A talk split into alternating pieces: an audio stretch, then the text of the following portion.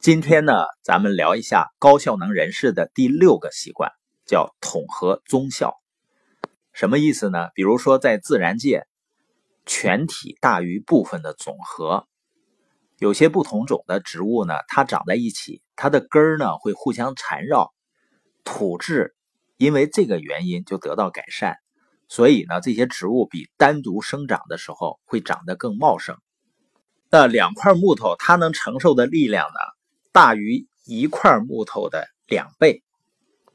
还有我在小时候啊，经常会看到秋天的时候，大雁往南飞。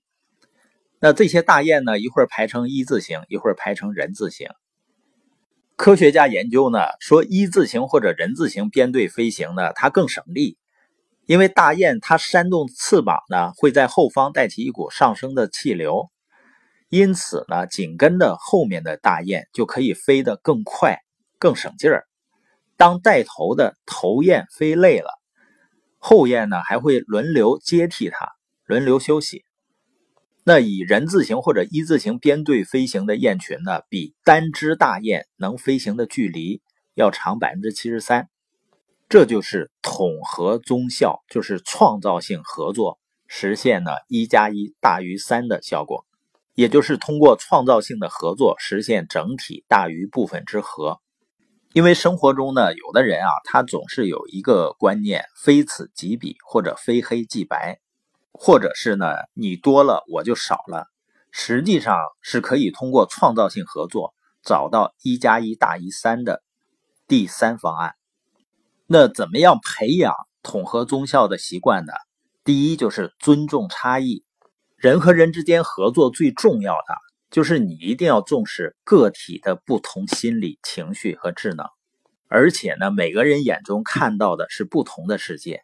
有些自以为是的人呢，他总认为自己是绝对对的，凡是跟自己的想法不一样的，他就去打击。就是那种凡是想法跟自己不一样的都是精神病，就是这样的想法。更好的合作的关键不是比谁更厉害，而是呢。看到每一个人都具备的优势，然后发挥每个人的优势就可以了。而现在的教育呢，你会发现很强调这种比较，而且呢按同一个标准去比较，忽略了人的个性差异和优势的差异。教育家李维斯呢，他有一个著名的寓言《动物学校》，里面呢就说有一天动物们决定设立学校，教育下一代，应付未来的挑战。学校呢制定的课程包括飞行啊、跑步啊、游泳啊、爬树这些本领。为了方便管理呢，所有动物一律要修全部的课程。那鸭子呢，它游泳技术是一流的，飞行课的成绩呢也还不错。可是跑步呢，就是弱项了。但是为了补救呢，只好课余时间加强练习，甚至放弃游泳课来跑步。到最后呢。磨坏了脚掌，估计用这个脚掌做的芥末鸭掌呢，就比较小了。最后呢，他的游泳成绩也变得很平庸了。兔子呢，肯定很善于奔跑啊，但是他对游泳肯定是没戏，甚至呢会精神崩溃。那松鼠呢，爬树最拿手，可是飞行课的老师呢，一定要他从地面上起飞，这样呢，弄得他神经紧张，肌肉抽搐，最后爬树。